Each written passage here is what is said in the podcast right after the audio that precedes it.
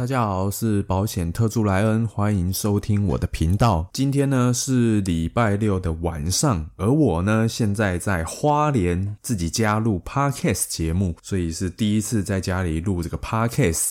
哎，我发现最近我真的是觉得自己真的是电影鬼才哎，就是我每一集的节目我都可以想到。一个电影的台词，然后来形容一下最近发生的一个时事哦。对，然后重点是呢，这些电影呢，啊，其实就是以前电视台常演的那些港片啊，那些周星驰的电影啊，什么之类的。但是哦，那些梗问我女朋友，她都跟我说她没有看过。我跟我女朋友差了六岁，难道就差了这么多吗？对啊，难道她以前都不看电视的吗？对啊，怎么周星驰的那些经典电影，这应该大家都都耳熟能详了吧？难道这个就是长大了？就像现在可能也不太能理解，就是可能国高中生现在喜欢的东西是什么？可能就是年代的不同吧。好了，今天的主题呢是最近如果有收到风声的人就知道，最近呢某一家的医疗十资要改版了，但是就是大家有收到风声啊，但是也没收到正式公文，这样子就会变成说哦，大家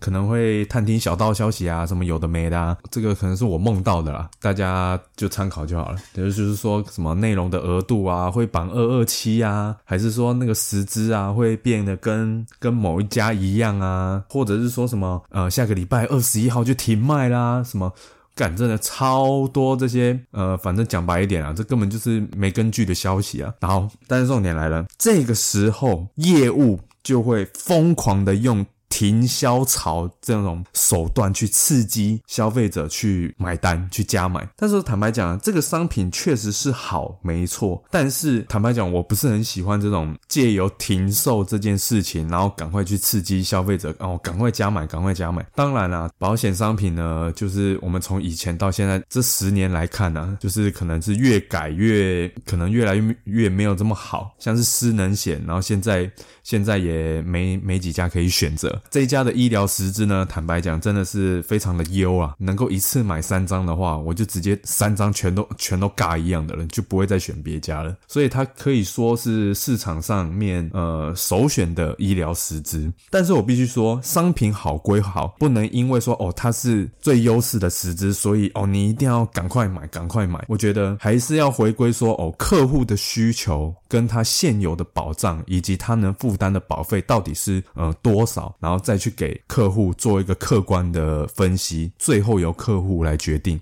我觉得这个才是最重要的。当然，呃，商品就很好嘛，那可能业务也是好意说哦，赶快买，赶快买。但是，呃，医疗十支最大的规范就是一个人只能买三家。对，医疗十支。一个人只能买三家，但是这一家呢，又是最多只能当第一家跟第二家，又不能当第三家。如果保护要去调整你的保单的话，其实坦白讲啊，就是会非常的麻烦啊，不是说哦你随便绑一个主约，然后再把它加上去就是这么简单。像最近就是有网络的客户啊，就是跟我咨询比较详细的一些内容哦，就是他以前。呃，他现在已经买了三家的医疗实质了，那到底我要不要换？那当然嘛，就是说，如果你真的要换的话，第一个要你要先解前面两家的实质，然后才能再加快要停售的那一家实质。对，其实会变得非常的麻烦了。那也是会有风险嘛，因为你在这个变动的过程中，如果有发生事故的话，对啊，这些都是风险，所以我就会给予他客观，就是像我刚刚讲的那样，就是要改的话，步骤怎么改，那你会面临到什么风险，一一的跟他讲清楚。那不改的话，那可能就是额度上可能会有一些不足，还是说过后呃选别家来做替代方案也可以。坦白讲啊，就是三不转路转嘛。那既然总有一天这些好商品可能一个一个都会消失，那消失过之后，那过后这些人怎么样？就就就都不用买了嘛？其实也不是嘛，就是三不转路转，那我们就只能选退而求其次的，可能选其他替代的方案，或者是说别家的可能有呃，或者说怎样的搭配可能会比较好，这些都是一个。选择啦，对，所以我觉得现在可能消费者你们一定会疯狂的遇到说，哦，这个东西要停卖了，停卖了，所以你们赶快买，赶快买。特别是这样子的时候，你们更应该要去把你们的保单翻出来看，甚至是业务应该有帮你们做保单见证吧。最基本的条件应该是要知道说，哦，我现在呃，身故多少钱，失能多少钱啊？我住院一天多少钱？医疗杂费多少钱？手术费多少钱？如果你这些都不知道，我坦白讲，这个业务根本就是失职。然后你再打给业务说，哦，哎，我到底那个我住院一天可以赔多少啊？什么什么什么的？对啊，其实这件事情，呃，保单买了之后，确定之后，这些这些额度。业务应该早就要帮你整理好，甚至说，哦，今天我是生病住院，那我应该要请多少份的诊断书，多少份的呃副本收据，这样子才是一个正确的，就是帮人家帮客户做一个完整的服务吧？对啊，能先做的就先帮客户。预先准备好，虽然我们不要用到，但是我们先帮客户准备好。如果一旦发生事故的时候，他可以马上的去做处理跟应变。这个我觉得也是保险业务必须要做的事情啊。这个呢，就是最。最近真的是谣言满天飞啊！坦白讲啊，我这边我也没收到什么正式的公文，说什么改版的资讯啊，还是要停卖啊，停卖的日期啊是什么的？呃，不管是保险业嘛，在股市也是一样啊，有一点风声的时候干什么哦，那个股价就涨上去了啊，结果就就又没有了啊。最近最有趣的事情就是巴菲特嘛，巴菲特呃 Q 三的时候。大举买进那个台积电，那现在呢？Q 四的那个 F 十三报告出来之后呢，哎，几乎都卖掉了，卖了八成左右，就是这么讲啊。在金融市场这样子，本来就是都是靠资讯差在赚钱的。那在保险的世界呢？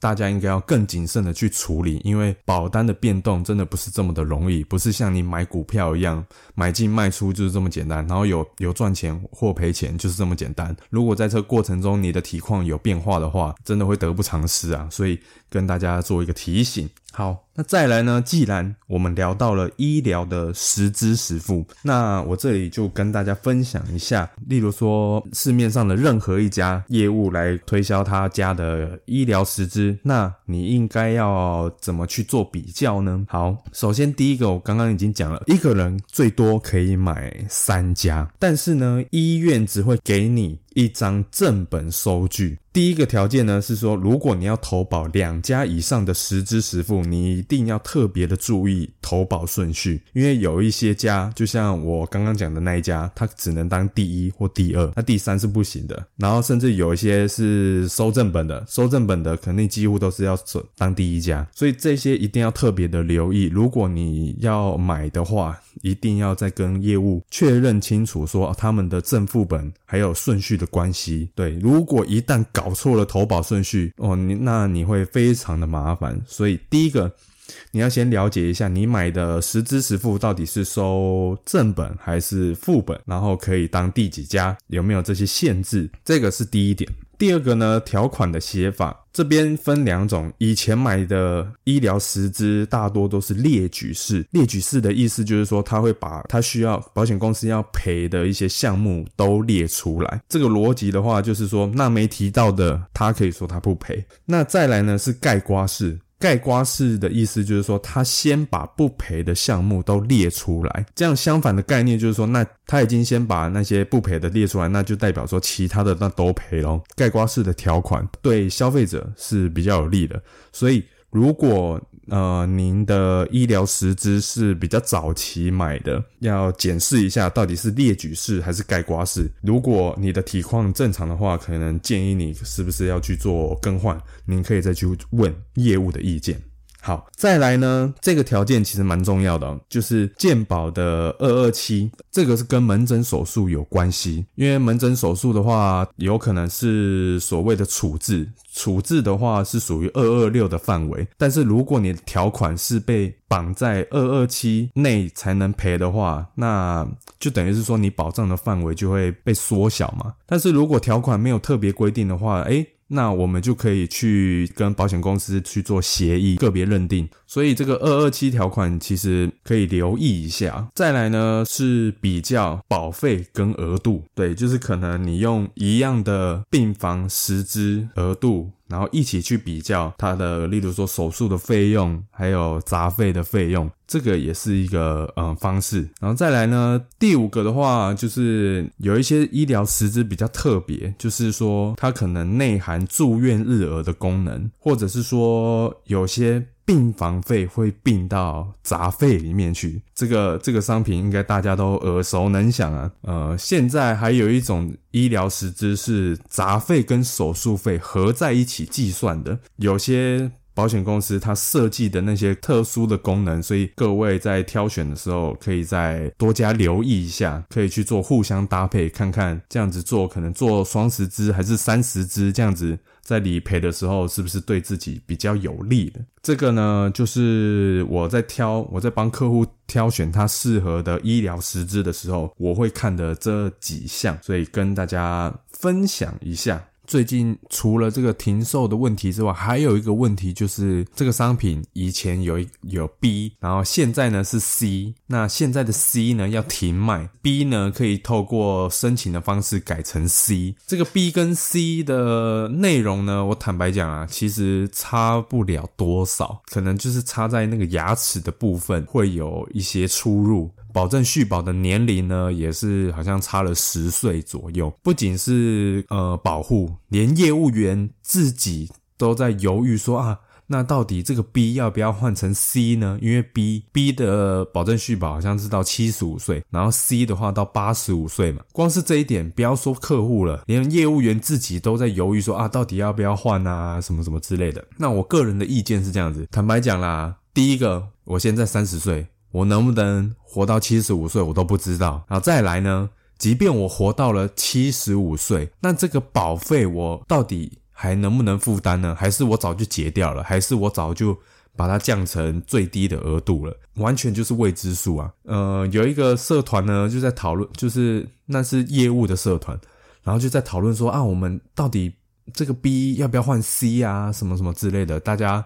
就是很热络的讨论，然后我也分享了我的看法，就像我刚刚讲的那样子嘛。风险永远都要先考虑你现在就会遇到的风险，而不是考虑你七十岁、八十岁以后的风险。再来呢，就是你应该要趁现在年轻能工作的时候，要尽可能的创造被动收入。我不知道你创造被动收入的方法是什么。现在的方式有很多种，加上网络世界，呃，现在例如说有人做 YouTuber、Podcast，还是线上课程，然后到例如说传统的吧，传统的就是当包租公啊，还是说你做直销啊，被动的收入真的方式非常的多啊，还是你做联盟行销也可以，反正。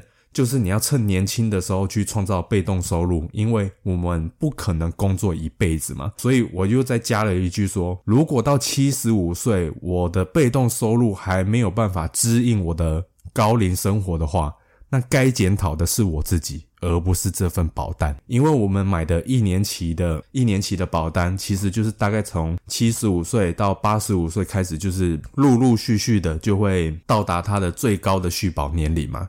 那这个你过了这个续保年龄之后，坦白讲，就是你就没保障了嘛。真正重要的是，你要趁现在年轻的时候，尽早的去呃存钱，去创造被动收入、股息收入也好，关键在这里，而不是你在现在在纠结说七十五岁以后。呃，怎么办？对，其实呃，买终身医疗的人就会有这样的谬论，就是会去 focus 说啊，我老了之后没保障了怎么办？所以我前面几集一直都在宣导说，保险只是金融工具的其中一种，并非人生的任何事情。都要靠保险来解决，对，所以我就是这样子发表了呃我的看法，跟同业们分享分享。买保险就是最大的三大逻辑嘛，第一个就是要保大风险，不保小风险；第二个就是要保近的风险，而不保远的风险；再来呢，就是要低保费。用低的保费买到高杠杆的保障，你只要秉持着这个三大原则，基本上你买的保险至少已经有七十分以上的分数了啦。对啊，那剩下来的就是去拼那个拼保额、拼保费，然后条款好不好，然后再来就是出事的时候业务员能不能帮你争取嘛？这个呢，最近一定会有很多的业务跟你疯狂的去推销这个东西。去跟你推说哦，这个东这个停售的商品多屌多屌，特别是金融业的业务在做这样子的事情的时候，我希望各位消费者能够静下心来，先看看自己现有的保障到底够不够，然后。再来去做讨论，去跟业务讨论。这这个是呢，是我这个礼拜的建议，所以我赶在呃礼拜六这个时候先录了这一集 podcast 节目，然后来跟大家分享一下最近的一个保险市场上的一个状况跟心得吧。好，那今天的节目呢就先到这边，那我们下周再见。